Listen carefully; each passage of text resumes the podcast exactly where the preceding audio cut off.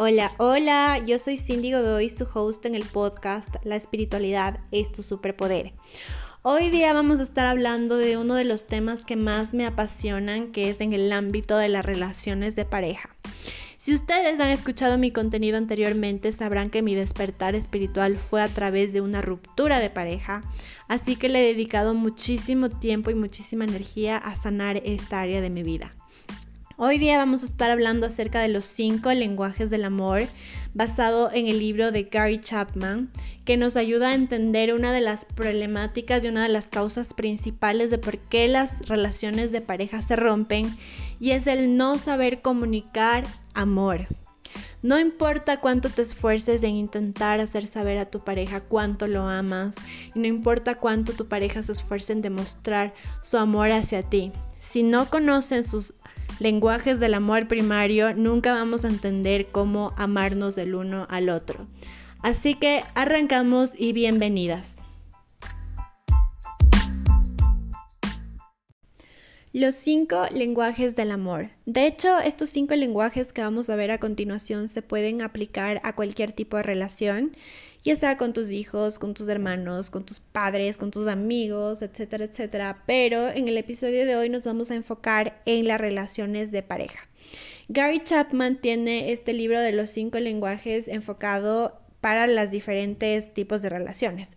Vas a encontrar los cinco lenguajes para los niños, para los adolescentes, para los solteros incluso, porque Gary Chapman fue un antropólogo, bueno, no sé si sigue vivo, pero se dedicó mucho tiempo de su vida, fue un antropólogo que se dedicó a estudiar las relaciones de pareja y descubrió que estos cinco lenguajes del amor utilizamos todos los seres humanos del planeta Tierra independientemente del país, de la cultura, de tus creencias. Pero no todos hablamos el mismo idioma y por eso hemos tenido tantos problemas para relacionarnos con nuestros seres queridos y demostrarles cuánto nos amamos porque no estamos hablando el mismo idioma. Al igual que en los dialectos, si yo hablo español y mi pareja habla chino, no importa cuánto yo intente explicarle a través de mi idioma cuánto lo amo, él no me va a entender porque no habla español. Tengo que aprender a hablar chino para que pueda entenderme.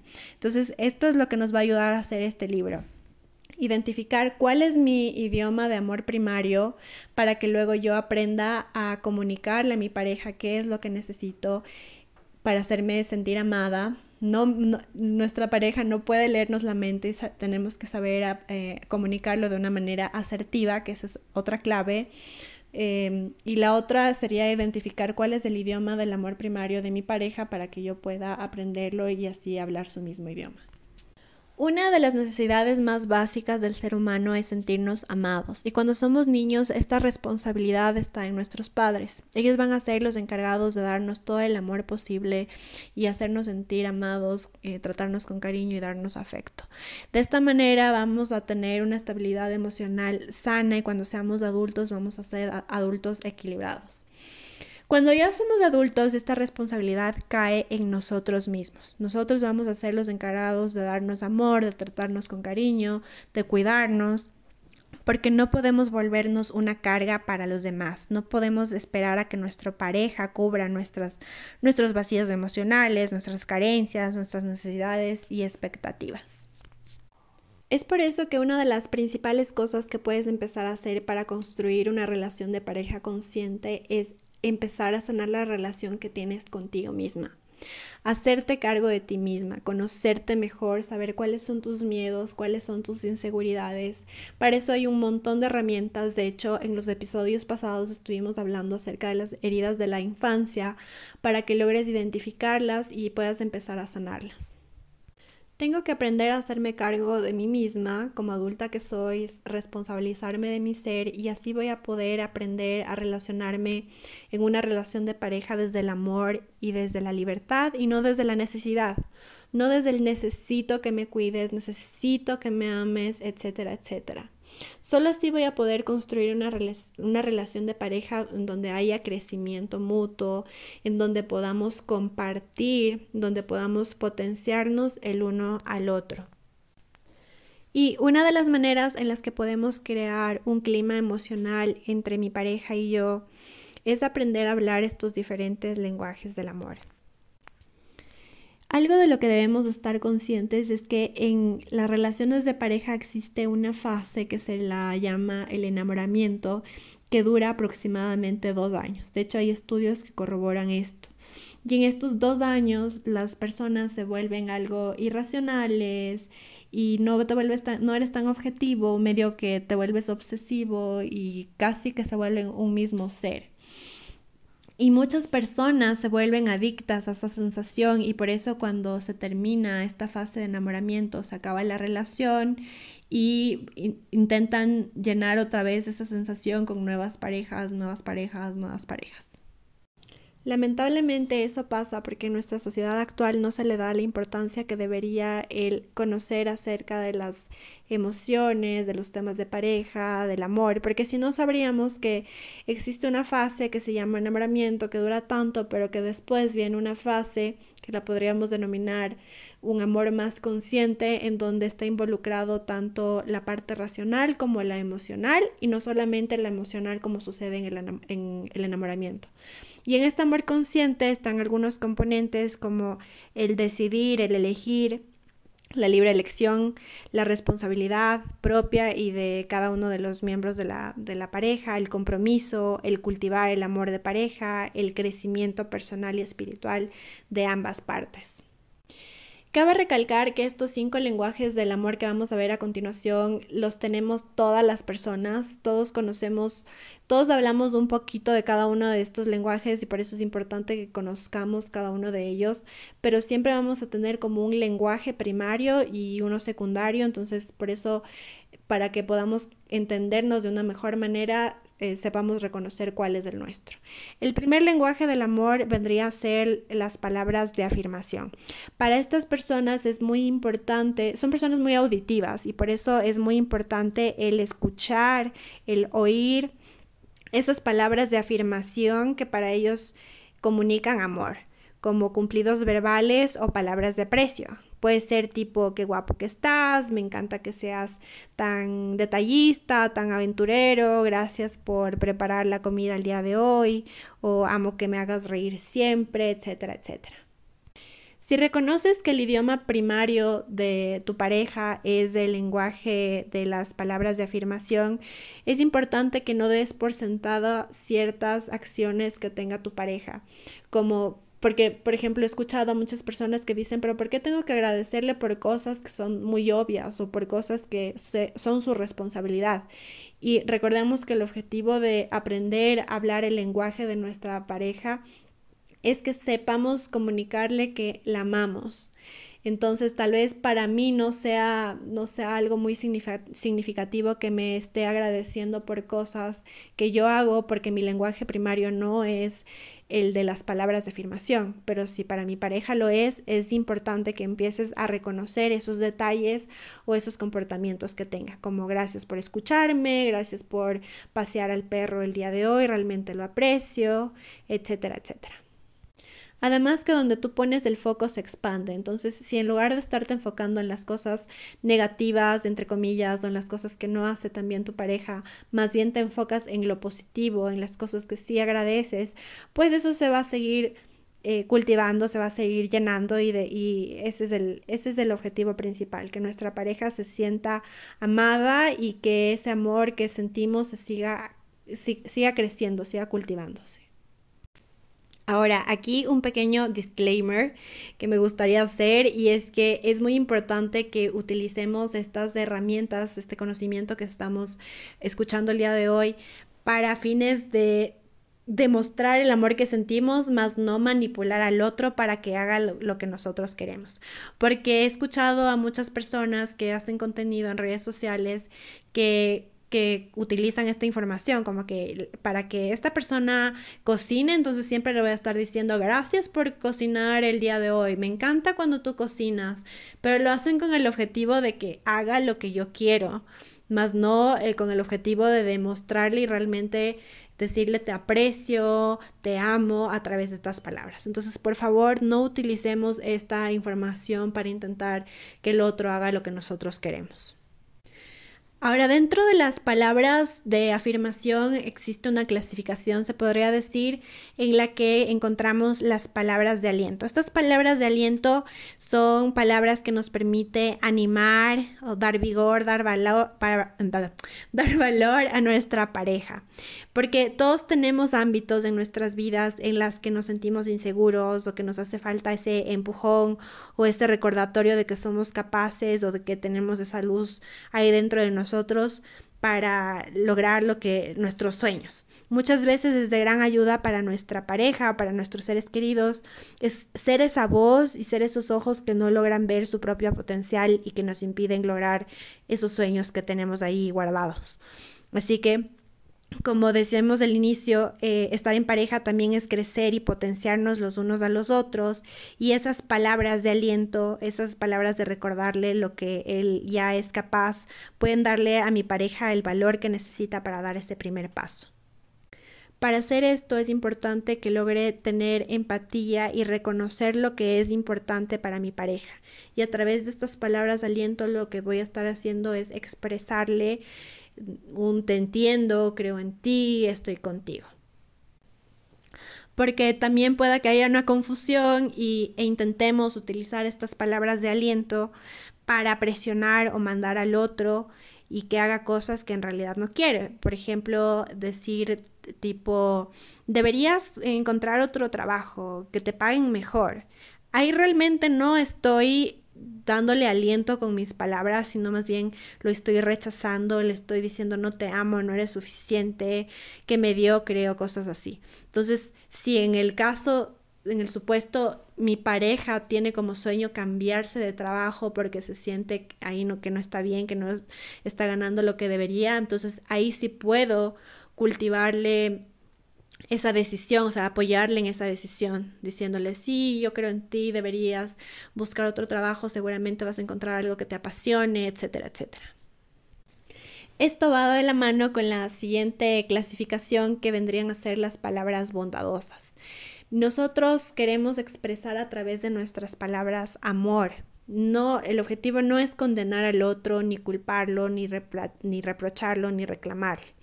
Entonces es muy importante que sepamos reconocer que, que, todos somos seres imperfectos, que estamos aprendiendo y cada quien lo hace lo mejor que puede. Entonces no evitemos, más bien dicho, decir cosas como nunca voy a olvidar lo que me hiciste o no sé si podré perdonarte tal cosa. Son palabras que en realidad estás viviendo en el pasado, reviviendo errores, condenándolo una y otra vez. Entonces tratemos de que a través de nuestras palabras realmente expresemos mucha bondad y amor. No podemos cambiar el pasado, pero sí podemos aceptarlo y perdonarlo y a raíz de eso empezar a construir una relación mucho más sana. En especial cuando el lenguaje primario de tu pareja son las palabras de afirmación, esto es muy importante porque así como para tu pareja le hace sentir amado o les hace sentir apreciado que tú le agradezcas o le reconozcas cosas, también le va a herir profundamente si utilizas palabras de odio o de condena o de culpa para reclamarle cosas como por ejemplo, ya era hora de que cocines, el novio de tal persona siempre cocina, yo no sé por qué tú no lo haces o cosas así. Eso le va a herir muchísimo, entonces por favor tengamos cuidado con eso.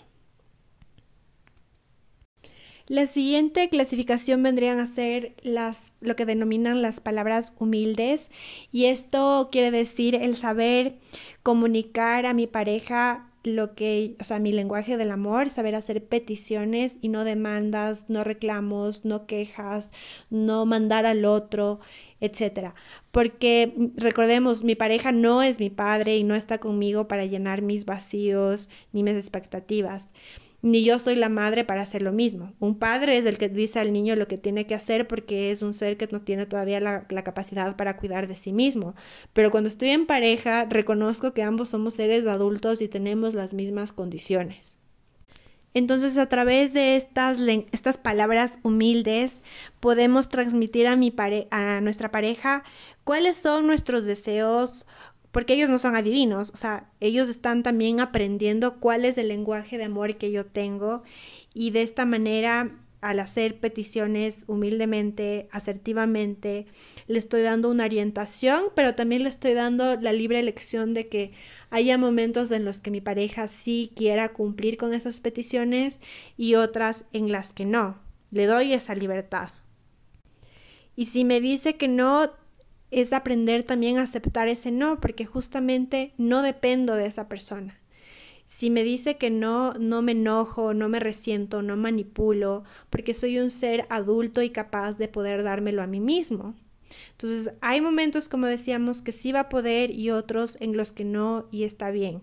Cuando no acepto, me convierto en una tirana y mi pareja en realidad no se va a sentir amada, va a estar, va a hacer lo que yo quiero porque, porque lo estoy humillando, porque lo estoy obligando, porque se siente comprometido, porque si no sabe que me voy a enojar o me voy a poner a llorar o lo que sea. Entonces yo no quiero que mi pareja me demuestre su amor por obligación, porque le toca, porque tiene miedo, sino porque en realidad le nace. Entonces, cuando yo hago una petición y aprendo a aceptar que hay momentos en los que me dice que no, voy a saber que cuando lo haga es porque en realidad lo quiere hacer y porque en realidad siente, em, quiere expresar su amor de esa manera hacia mí. Ahora, ¿qué puedo empezar a hacer ya en la práctica para poder hablar este lenguaje del amor, son las palabras de afirmación. Entonces, una de las cosas que nos recomienda el libro que podemos hacer es que empecemos a hablar en, el círculo con nuestros amigos en común, con las familias en común que tenemos, así nuestra pareja esté presente o no, cosas que reconocemos. O sea, me encanta que mi pareja contarle al hermano, ay, no sabes tu hermano, qué lindo que es, siempre me ayuda haciendo tal cosa, no sé, cualquier cosa que tú aprecies de tu pareja, comunicarlo al círculo en común que tengan. A lo mejor en alguno de esos conversaciones le cuentan a tu pareja que tú estuviste diciendo eso y lo va a y le va a hacer sentirse amado. Y si es que también tienes la oportunidad de hacerle algún elogio cuando él esté presente, pues mucho mejor. También puedes experimentar dejándole notitas de amor o mandarle mensajes de texto inesperadamente.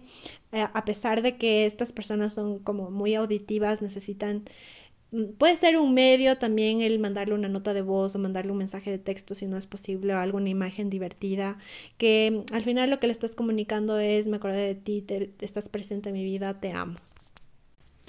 Te puede ayudar hacer una lista de las cosas que aprecias de tu pareja y enfocarte en un par de, de esas cualidades, de eso que tú reconociste em, en, en el día a día. O sea, de toda mi lista, a ver, hoy lunes empiezo a enfocarme en reconocer lo detallista que es. Entonces voy a estar enfocada en esos pequeños detalles que tiene mi pareja. Al siguiente día en lo responsable que es. Entonces me voy a enfocar en ver esas actitudes, esos comportamientos, esas acciones que tienen que demuestran lo, responsable que es y cada vez que lo observo lo reconozco en voz alta, se lo digo, se lo dejo saber. Y todo esto obviamente sin expectativas. Nuestra intención, como hemos, eh, hemos venido diciendo, es expresar al otro nuestro amor. Entonces, no voy a estar atenta de que, ay, a ver cómo cambia cuando le digo que, cuando hablo con sus amigos sobre esto, a ver qué dice, o sea, no, sin expectativas. Mi único objetivo es expresarle mi amor a mi pareja. Si lo hacemos de manera sincera, seguramente habrá grandes sorpresas por ahí, pero porque como decíamos, donde se pone el foco se expande, pero es mejor no tener expectativas. Entonces recordemos, para mi pareja es muy importante para sentirse amado y apreciado el escuchar estos reconocimientos. Entonces agradezcamos a nuestra pareja cosas que damos por sentadas, vas a ver cómo se llena su corazón y empieza cuando empiezas a reconocer estas pequeñas cosas que pueden parecer muy rutinarias. El siguiente lenguaje del amor es tiempo de calidad. Ese es mi lenguaje primario del amor y no saben las broncas que yo tenía antes con mi pareja porque no tenía este conocimiento. Porque es tal cual como le dijimos al inicio, hablamos diferentes dialectos y asumimos que todos hablan nuestro idioma. Entonces, según yo, en ese entonces, la Cindy del pasado pensaba que todo el mundo eh, para expresarse amor lo hacía a través de tiempo de calidad y mi pareja tenía otro idioma. Entonces, por ejemplo, mi pareja y yo hacemos home office, entonces para pasar tiempo juntos nos juntábamos en su departamento y pasábamos toda la tarde ahí, pero yo con mi compu, él con su compu y... Em, ahí a veces decíamos algo de cocinar y para mi pareja estaba bien, pero porque él tiene otro lenguaje del amor que ya vamos a ver, que ya vamos a ver más adelante. Pero el mío era tiempo de calidad, entonces el hecho de simplemente estar en una misma habitación, cada uno haciendo lo suyo, a mí no me llenaba. Entonces yo me enojaba mucho y no entendía por qué él no comprendía que eso no era suficiente. Entonces por eso es tan importante que sepamos los diferentes lenguajes del amor para que podamos comunicarnos. Entonces, las personas que tenemos este lenguaje del amor, que es tiempo de calidad, son personas que en realidad lo que reclaman es tiempo juntos, que ser incluidos en planes, hacer actividades en, en conjunto, es atención. Y aquí hay una distinción entre, como en el ejemplo que les puse, entre tiempo de calidad, que va de la mano con darle tu atención y, tiempo a la persona. O sea, necesito como, por ejemplo, no es lo mismo, otro ejemplo, no es lo mismo sentarnos a ver la televisión juntos, ver una película juntos, porque ahí la atención está en la película.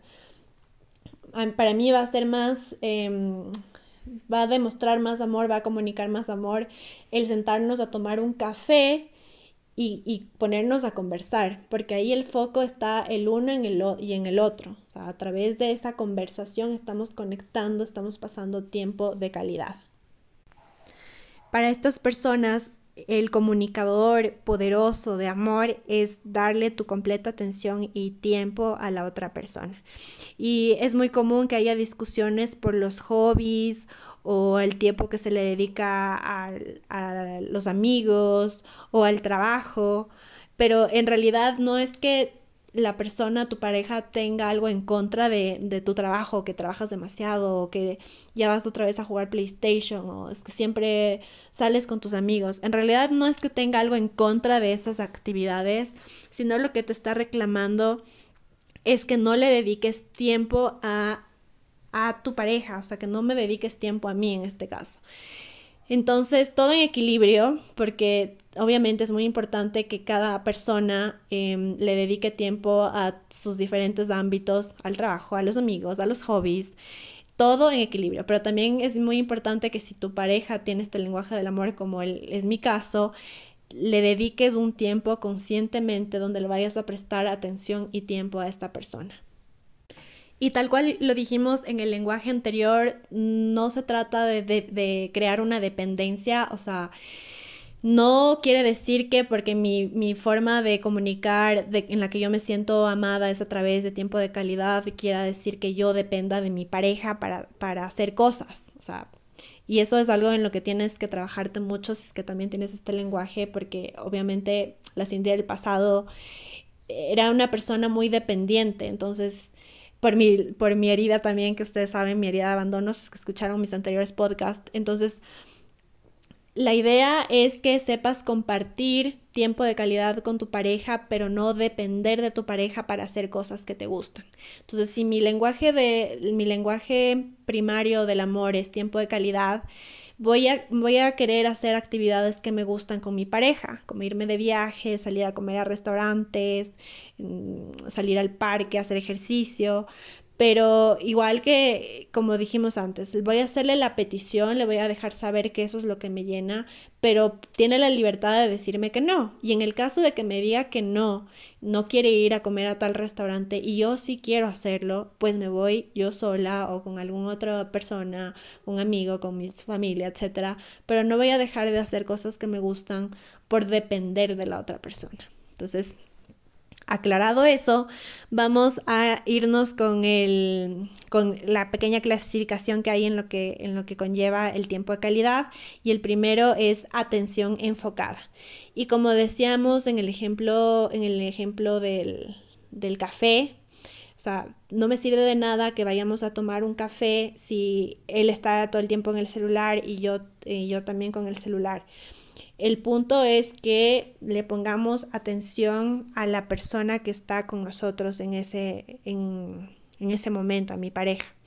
Entonces, la atención enfocada tampoco significa que vayamos, que tengamos que estar todo el tiempo abrazados, viéndonos a los ojos, besándonos, sino que hagamos actividades en conjunto en donde la intención sea compartir, centrarnos el uno en el otro y que la actividad sea un vehículo para tener esa conexión. El segundo componente, digamos, eh, podrían ser las conversaciones de calidad. Esto es algo que me identifico mucho porque para mí es muy importante, o sea, corroboro que el lenguaje del amor de tiempo de calidad es muy importante las conversaciones. Es ese diálogo en, porque ahí es cuando nos sentimos conectados con la otra persona, teniendo ese diálogo comprensivo entre ambas partes. Entonces aquí es muy común que haya parejas que se quejan de que no hablan, de que no me escuchan, no me comprendes. Y es porque en realidad en la conversación está haciendo falta esa atención y ese interés que hagas preguntas oportunamente, que sepas entender realmente lo que te está diciendo la otra persona, cuáles son los pensamientos, cómo te está diciendo explícita o implícitamente cómo se siente. Realmente es escuchar al otro, saber escuchar. Eh, muchas veces pensamos que cuando la otra persona nos está contando algo tenemos que darle nuestra opinión y aconsejarle, intentar solucionarle lo que nos está contando. Pero muchas veces no se trata de eso, sino el fin es sentirse comprendido, sentirse escuchado, sentirse apoyado. Entonces, eh, para las personas que tenemos este lenguaje de, del amor, una de las cosas que puedes hacer es tener conversaciones de calidad con esa persona. Si es que la persona te está pidiendo algún consejo, te está pidiendo su opinión, pues es válido, pero muchas veces simplemente es que lo escuches y nada más. Entonces aquí unos consejos en los que puedes empezar a tener conversaciones de calidad es que recuerdes poner el foco en la otra persona.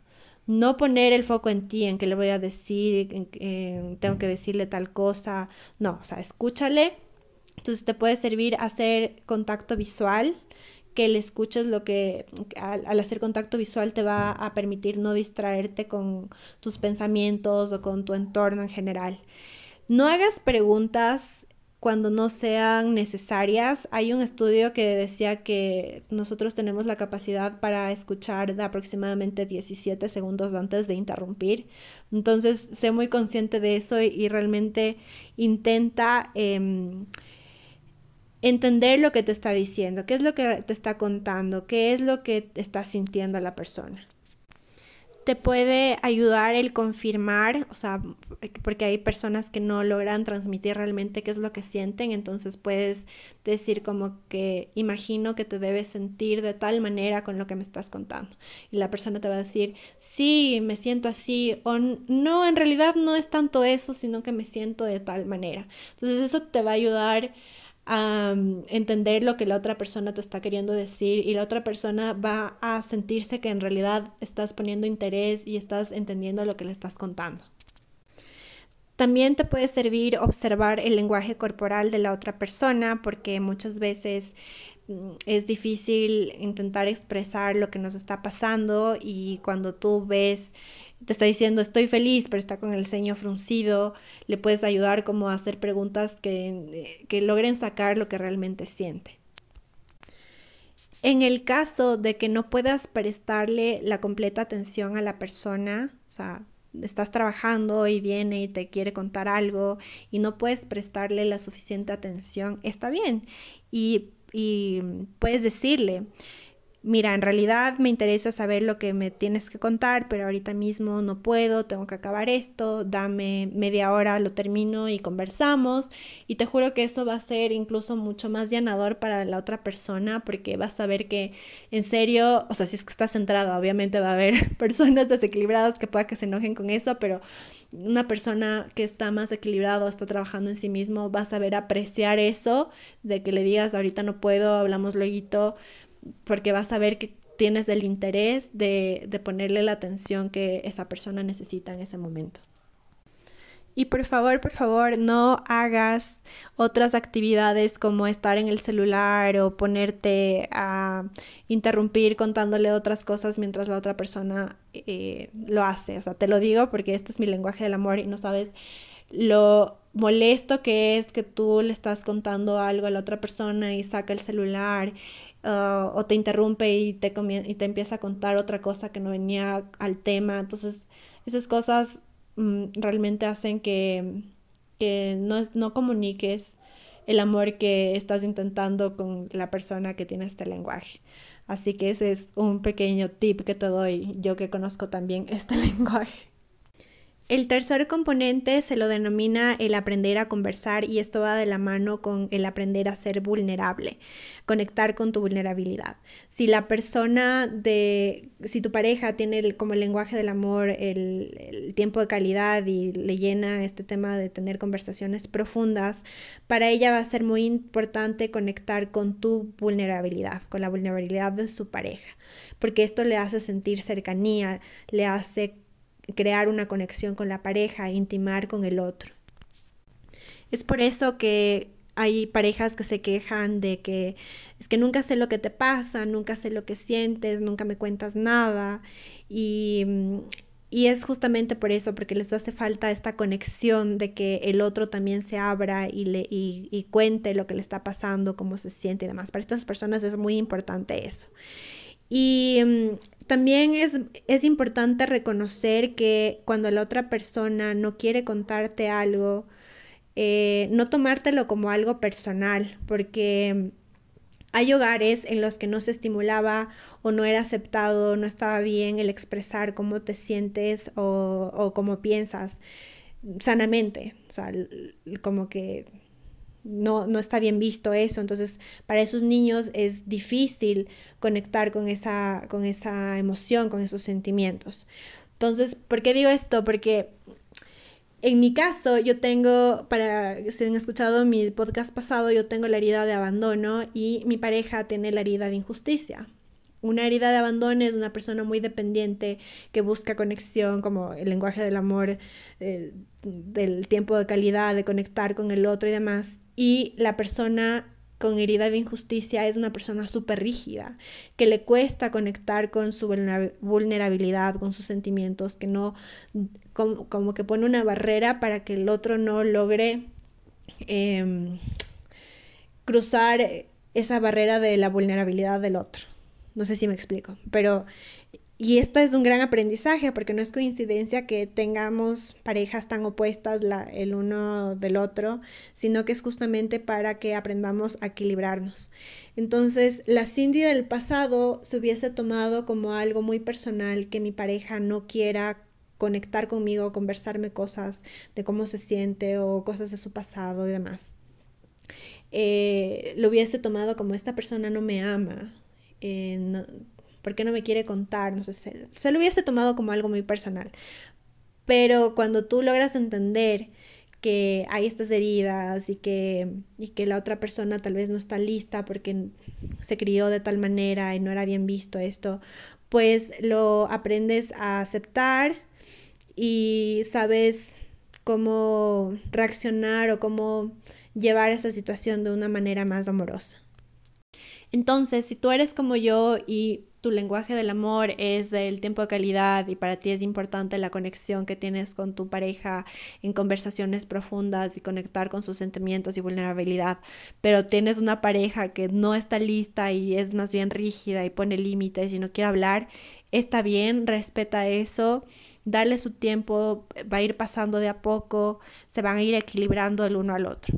Y si tú por el contrario eres de los que les cuesta hablar de sus sentimientos y conectar con esa parte emocional, como tips te puedo dar que empieces a hacer hacerte preguntas en tu día a día que te ayuden a conectar con tus sentimientos, con tus emociones.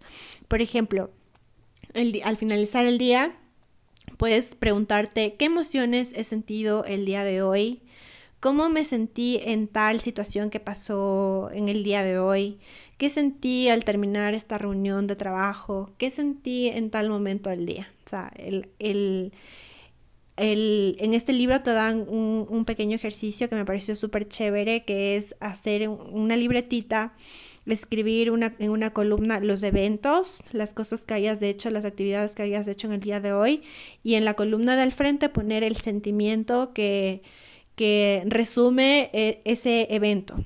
Entonces eso te va a ayudar muchísimo a conectar contigo y luego a conectar con los demás, porque vas, como ya conectaste con tus sentimientos, te va a ser más fácil tener empatía con el otro y saber lo que te está diciendo de cómo se siente. El siguiente y último componente dentro del lenguaje del amor, que es tiempo de calidad, vendría a ser actividades de calidad.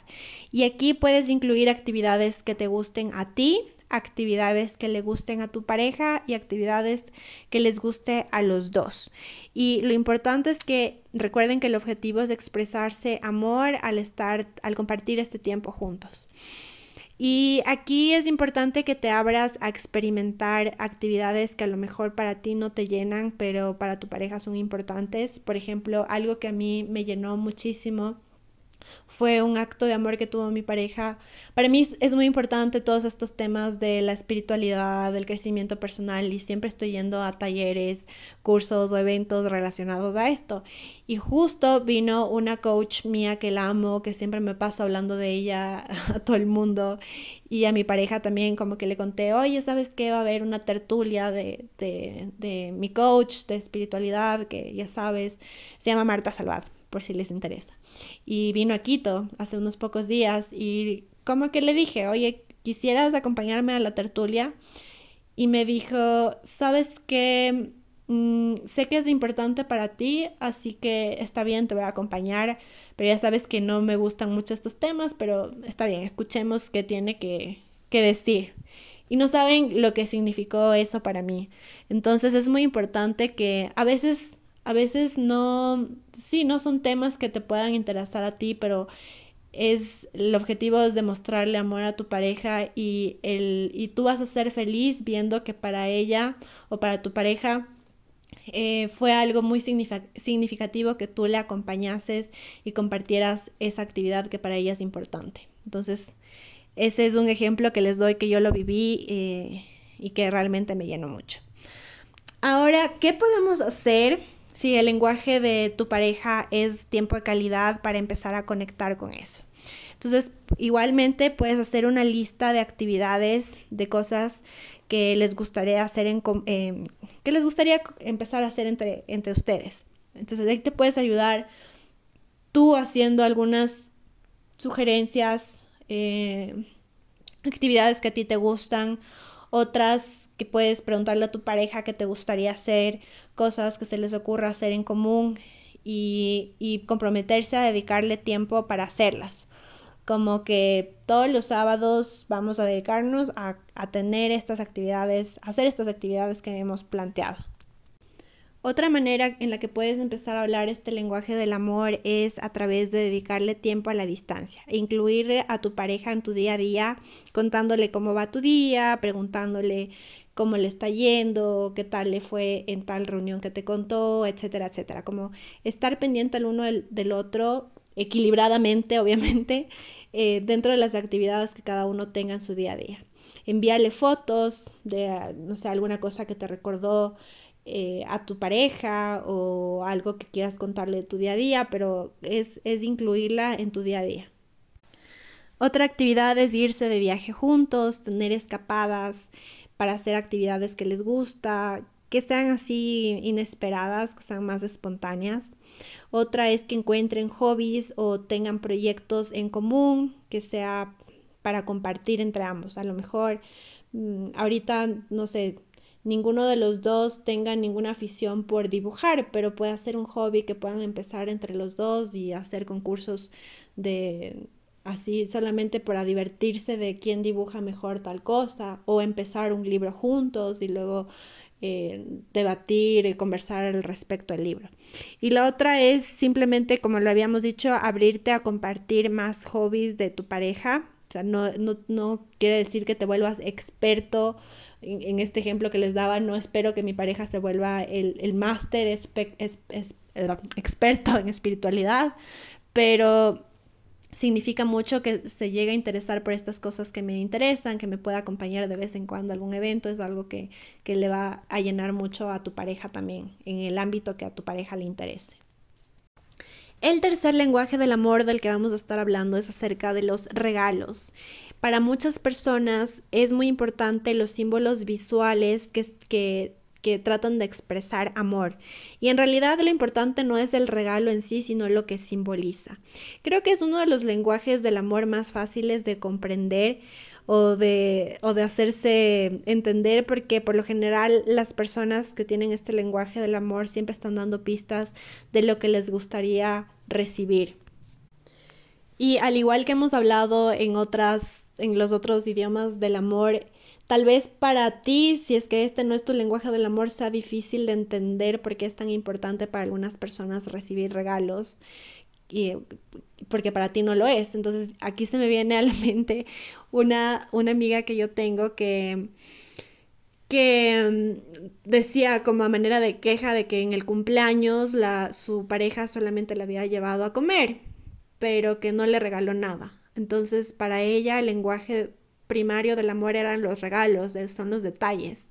Y cuando tenía novios que son súper detallistas, que le regalaban flores, que le, no sé, cualquier detalle que tengan, eso significaba mucho más. Y yo como tengo el lenguaje del amor, tiempo de calidad, era como que, pero qué hermoso que te haya llevado a comer, porque en cambio este es mi lenguaje del amor y para mí significa mucho más el tiempo que pasamos cenando, yendo a algún, lugar bonito que las flores que me haya podido regalar. Entonces, simplemente son diferentes de diferentes lenguajes del amor, no vamos a juzgar cuál es mejor o cuál es peor, son diferentes y hay que aprender a respetar eso en cada una de las personas. Entonces, imagínense cuántas broncas hemos nos hubiésemos podido ahorrar si hubiésemos sabido acerca de estos lenguajes del amor. O sea, cada uno ahí haciendo lo que mejor podía, hablando cada uno en su idioma para demostrarle a la otra persona cuánto la amaba, pero tú no entendías nada porque te estaba hablando en chino, como en este caso de mi amiga. Entonces, bueno.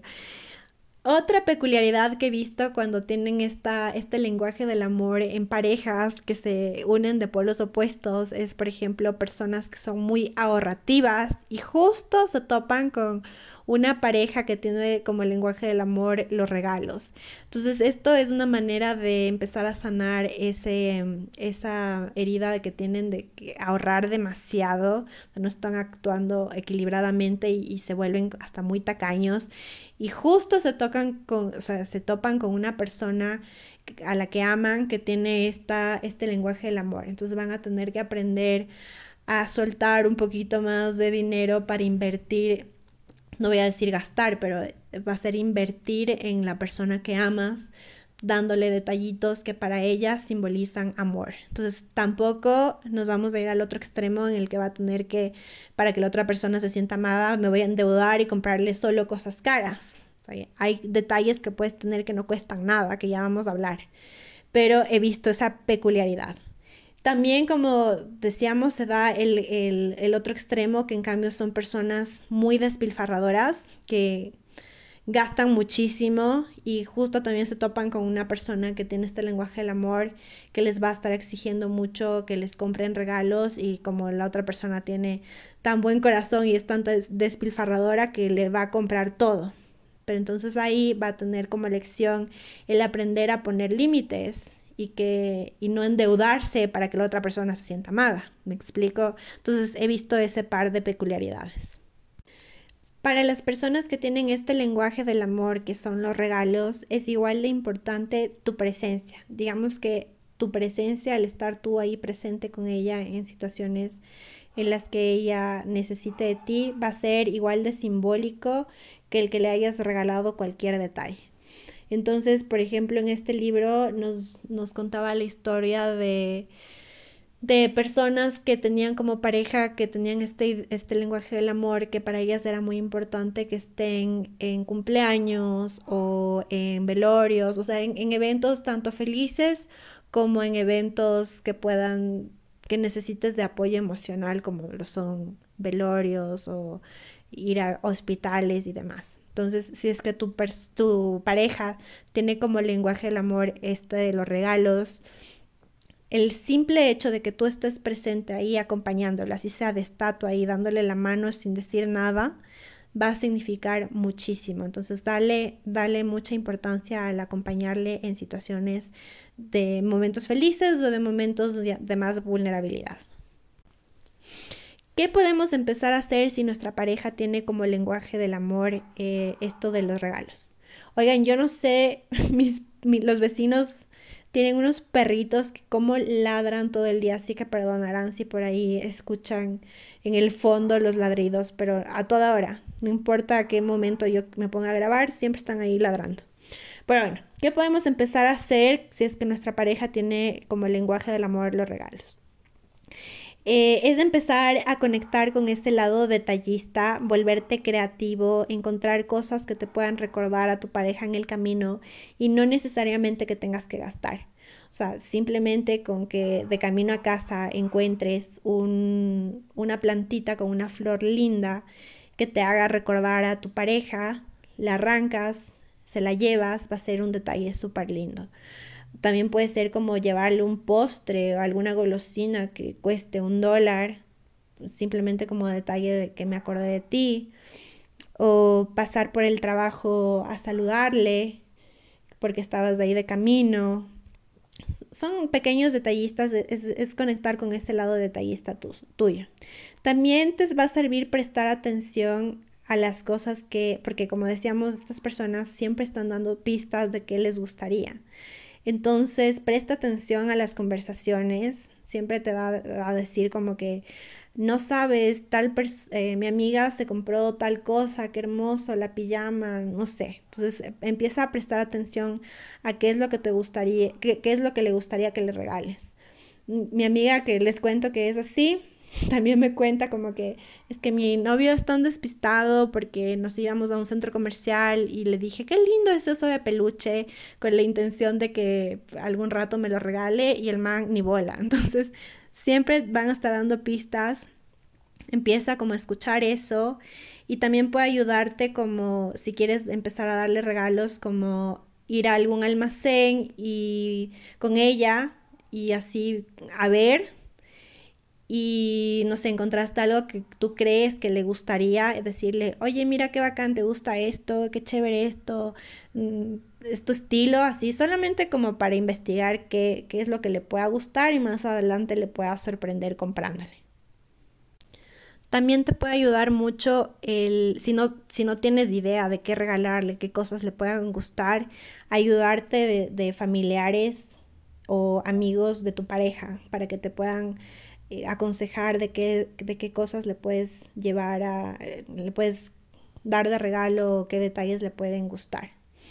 Y otro ejemplo que te da el libro que me pareció súper chévere, que, no lo, que yo no lo hubiese pensado, es que hagas donaciones a causas que a tu pareja le, le, le gustan, o sea, le llaman, no sé, si le gustan los animalitos y le mueve mucho esa causa, tal vez puedas hacer una donación a alguna fundación que proteja a los animales en honor a ella. ¿Me explico? Entonces, ese me pareció un detalle súper original que podrías hacer.